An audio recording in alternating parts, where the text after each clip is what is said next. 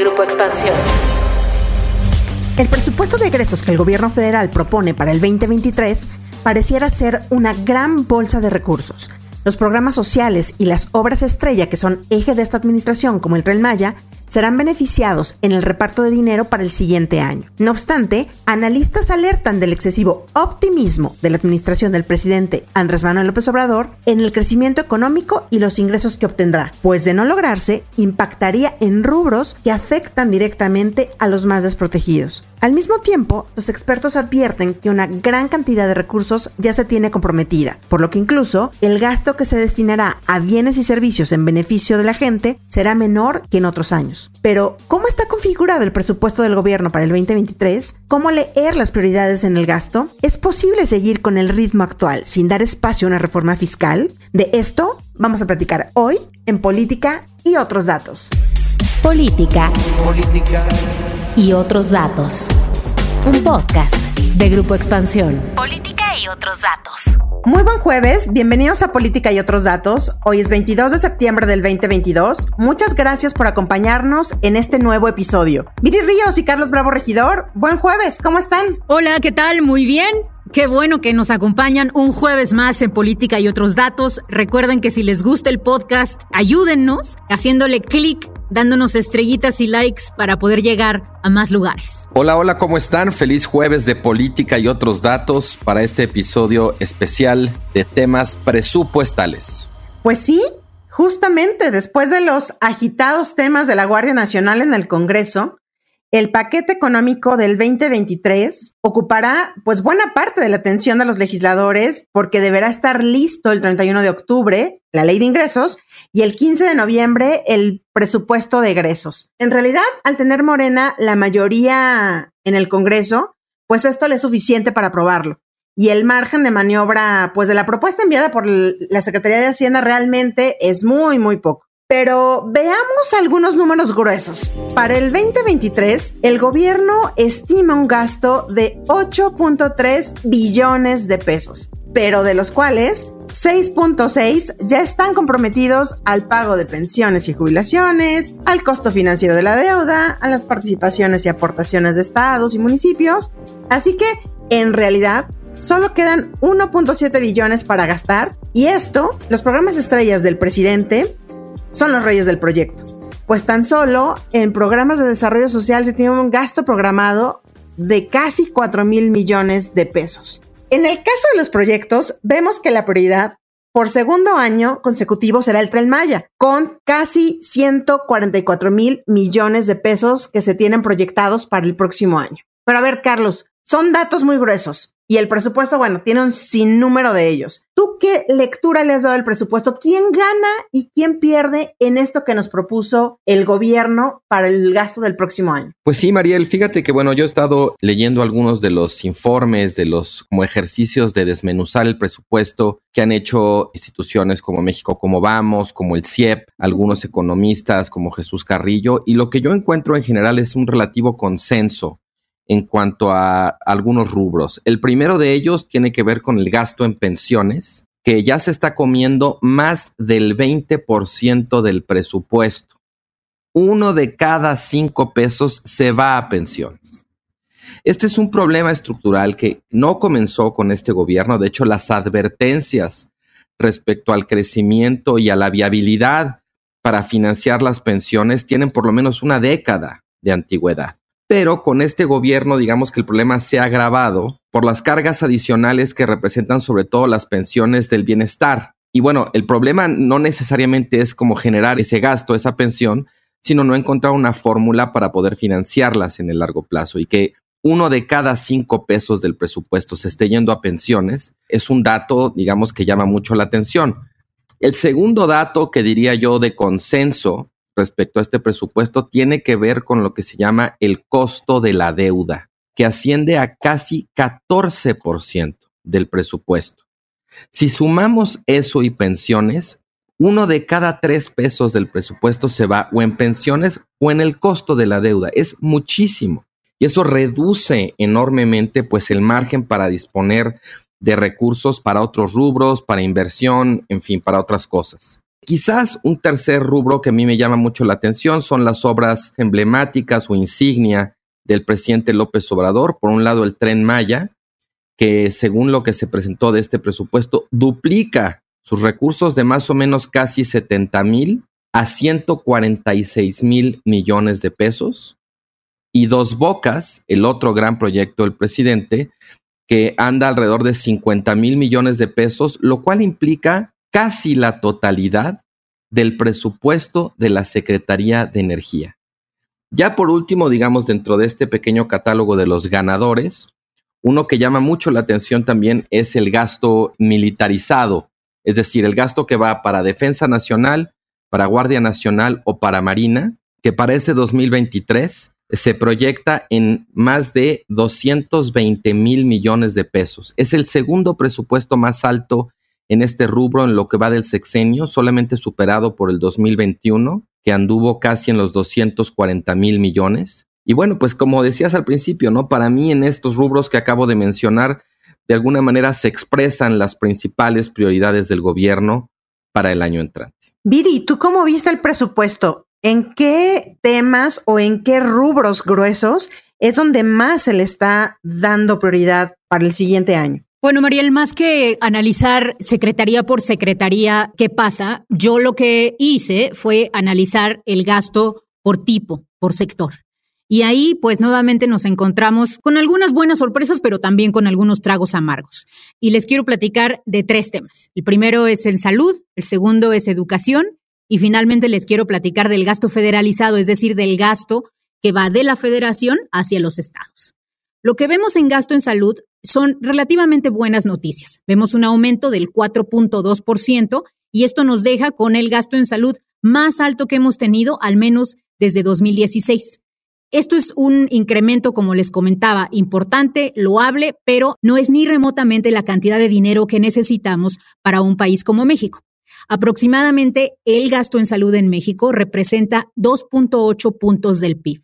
Sin embargo, en un país como México, para lograr la cobertura del 100% de las personas, necesitaríamos un gasto de 6 puntos del PIB. Es decir, estamos básicamente como a 33% del gasto que efectivamente necesitaríamos. No solo eso, sino que estamos observando que se están utilizando recursos del FONSAVI. El FONSAVI es el Fondo de Salud para el Bienestar y es un fondo que estaba hecho para tratar padecimientos costosos. Sin embargo, ahora se van a utilizar esos recursos para atender cuestiones básicas eh, de primer nivel de servicios. Y esto, pues si bien en el corto plazo no está mal, porque se aumenta la posibilidad de gasto, pues en el largo plazo nos deja muy mal arropados para saber qué va a pasar pues cuando haya enfermedades caras como cánceres, como VIH, etc. Segundo, en términos de gasto educativo, nuevamente observamos un aumento del 4.5%, pero ahí el problema es que el aumento en realidad se explica solamente por dos cosas. Una es por el aumento del presupuesto de la escuela es nuestra. Ese programa en específico aumenta en 85%. Recordarán que la escuela es nuestra es un fondo administrado por los padres de familia que excluye por completo a las autoridades educativas y maestros y que deja que los padres de familia utilicen el dinero supuestamente en la creación y en el mejoramiento de infraestructura escolar. El problema es que la Auditoría Superior de la Federación ya nos dijo que aproximadamente cerca de la mitad del dinero auditado a este programa termina perdido. No se sabe qué pasa. Incluso algunos reportajes periodísticos como el que hizo Proceso hace unos cuantos meses pues mostró que de pronto en secundarias, por ejemplo, en una secundaria que se llama el sitio centro, 200 mil pesos que se le había dado a los padres de familia, de pronto mediante engaños y entregas en efectivo, pues prácticamente desaparecieron. La segunda cosa que hace aumentar el gasto en educación son las nóminas, es decir, los salarios de los profesores, que aumentan en 61%. Y finalmente, pues pensar en el gasto federalizado. El gasto federalizado es el gasto que va de la federación a los estados y ahí observamos un incremento muy importante. De hecho, el incremento es de prácticamente el 10%.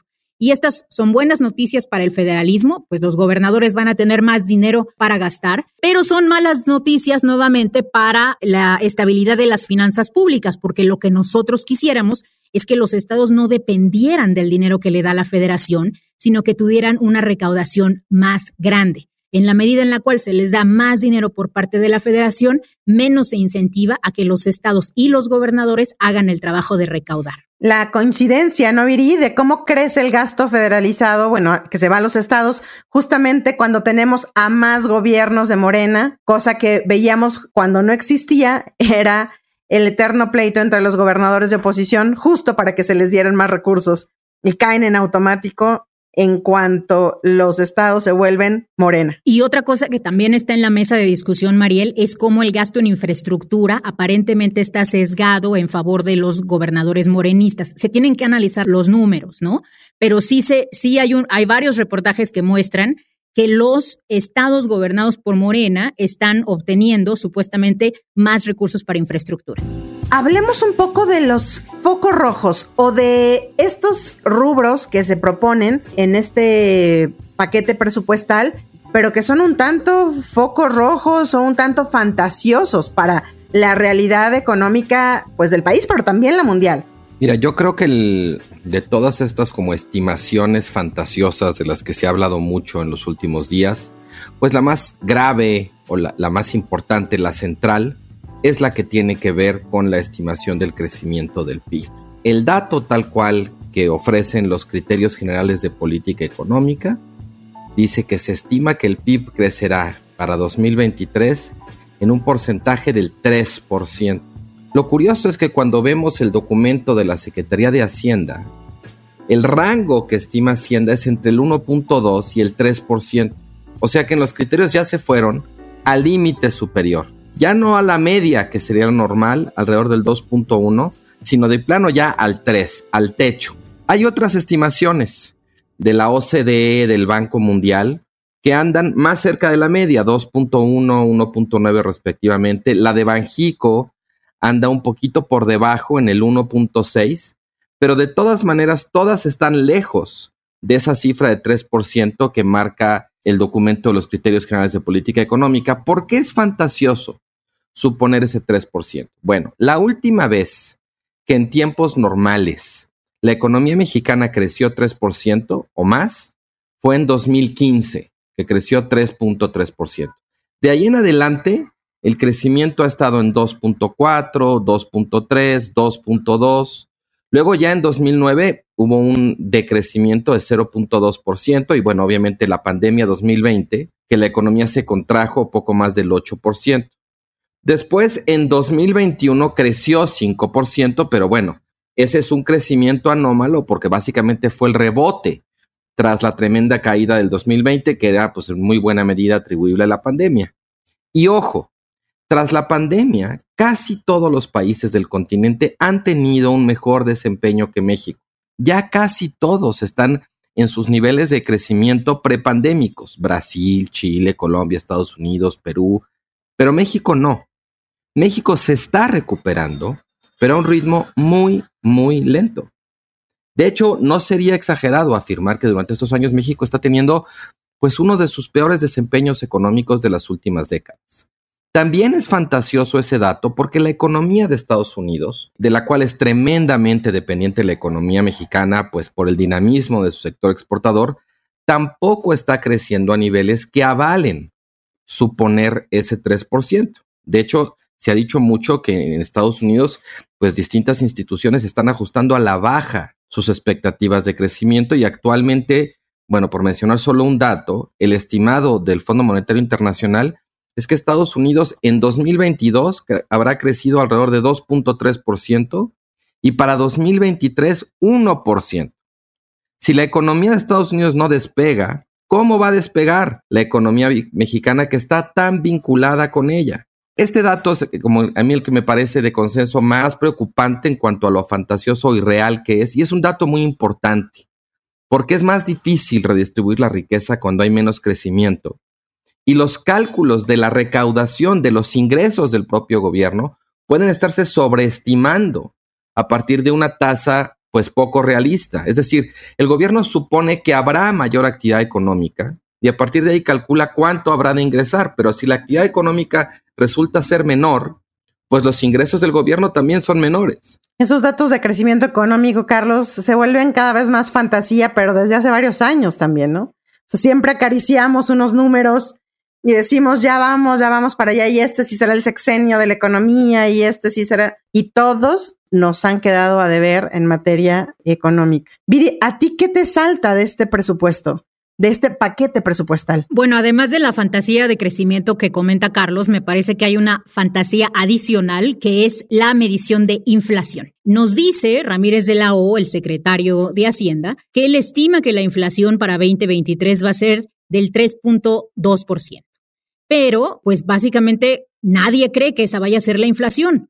Los expertos entrevistados por Banjico creen que la inflación va a ser del 4.6%, los expertos de IMEF creen que va a ser del 4.7%. Es decir, la Secretaría de Hacienda en este presupuesto que mandó al Congreso, pues le está fallando en su cálculo de inflación en promedio como 1.7 puntos. Entonces, bueno, esto es una subestimación de la inflación sin precedente. De hecho, yo me puse a calcular los datos de cuánto habían malestimado la inflación eh, digamos, la diferencia entre lo que estimaban en el presupuesto versus la diferencia de lo que estimaban expertos independientes y calculé, digamos, esta falta de tino, pues desde Fox hasta nuestra época en la que hemos tenido nueve distintos secretarios de Hacienda. Nadie jamás, nunca se había atrevido a tener una subestimación de la inflación como la que nos está planteando de la O. El segundo peor había sido Herrera. A él se le fue más o menos como por un 1.1 puntos la inflación. Pero de ahí para atrás, incluyendo Ursúa, que fue el primer secretario de Hacienda de esta administración, la mayoría le atinaba bastante bien. Estaba, digamos que la subo sobreestimación estaba alrededor de punto dos puntos. O sea, casi nada. Bueno, entonces esto nuevamente prende las alarmas porque nos hace pensar que estas subestimaciones de la inflación no son ingenuas. ¿Por qué? Porque en la medida en la cual se subestima cuánto van a costar las cosas, también se está sobreestimando la capacidad del gobierno para comprar y para adquirir bienes y servicios. ¿Esto qué significa? En corto significa que muy probablemente la Secretaría de Hacienda está jugando a predecir que va a haber muchos más recursos, que estos recursos van a alcanzar para más. Y eso obviamente pues les ayuda primero a hacerle creer a López Obrador que va a tener más recursos, segundo a tranquilizar a los gobernadores que sienten que les va a ir muy bien en este presupuesto y tercero a facilitar las negociaciones dentro del Congreso porque las facciones parlamentarias sienten que hay más para repartir. El problema es que cuando no llegue el dinero, si es que no llega, si es que los expertos independientes estiman correctamente la inflación y el crecimiento, pues va a haber recortes. Y esos recortes, como ya lo hemos platicado en otro de nuestros podcasts, pues tienden a ser muy discrecionales.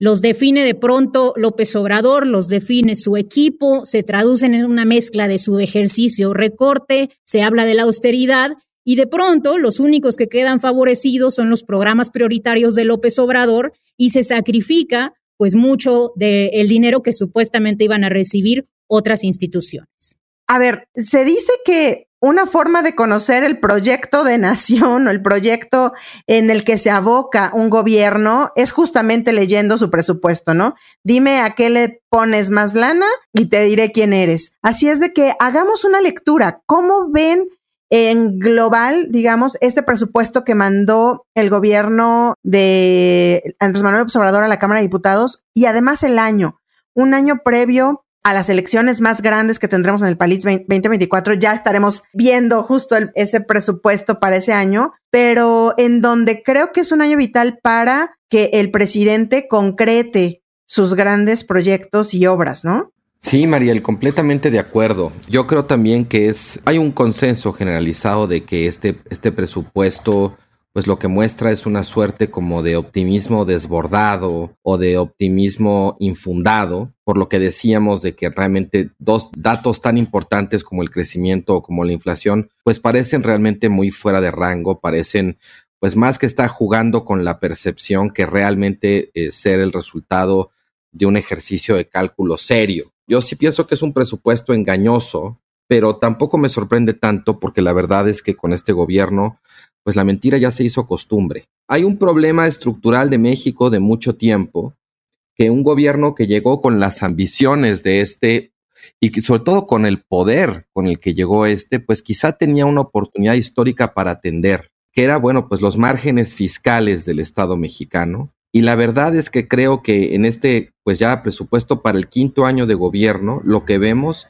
es un gobierno emproblemado como muchos otros durante las últimas décadas. Sabemos claramente que la mejor manera de aumentar los ingresos es o con una reforma fiscal que este gobierno pues no hizo en las oportunidades que tuvo para hacerla, no se interesó, ya no va a hacer, o con mayor crecimiento. Y pues vemos también el presidente ha sido muy enfático en sus discursos, en las mañaneras, en tratar de alguna manera como de relativizar o de minimizar el problema de que la economía no esté creciendo, ¿no? Entonces, sí, como dices, aquí es donde se ve, ¿no? Con, pesos y centavos, con pelos y señales, pues una de las mejores radiografías que podemos tener de la marcha del país y del, desempeño del gobierno. Y lo que vemos, la verdad, es que no es realmente muy halagüeño, al contrario. No vemos un presupuesto, digamos, que tenga una, una visión clara, viable de inversión productiva para detonar el crecimiento, para redistribuir la riqueza, que ofrezca, vamos a decirlo así, una imagen de futuro deseable y creíble Creo que este presupuesto lo que nos termina de alguna manera reflejando es un gobierno, pues como tantos otros a lo largo de las últimas décadas, cuyo presupuesto es pues una fórmula para tratar de salir al paso y poco más. La razón por la cual el presupuesto no puede ser tan ambicioso y tan redistributivo como a Carlos y a mí nos gustaría es muy sencilla, y es que este país no ha logrado recaudar lo suficiente. Para poner esto en perspectiva, en el año 2018 nuestro país recaudaba 13 puntos del PIB Actualmente se estima que en 2023 recaude 14.7 puntos del PIB. Esto es una diferencia de 1.7 puntos, no es nada. Por ejemplo, con Peña Nieto, que sí tuvo una reforma fiscal y fue muy criticada, pero lo hizo, se logró aumentar en 5 puntos del PIB la recaudación. ¿Esto qué significa? Significa que no es suficiente lo que nos ha dicho López Obrador. No es suficiente que se recauden impuestos de las grandes empresas que los debían. Por supuesto, en eso ha habido un gran avance y creo que no hay que minimizarlo.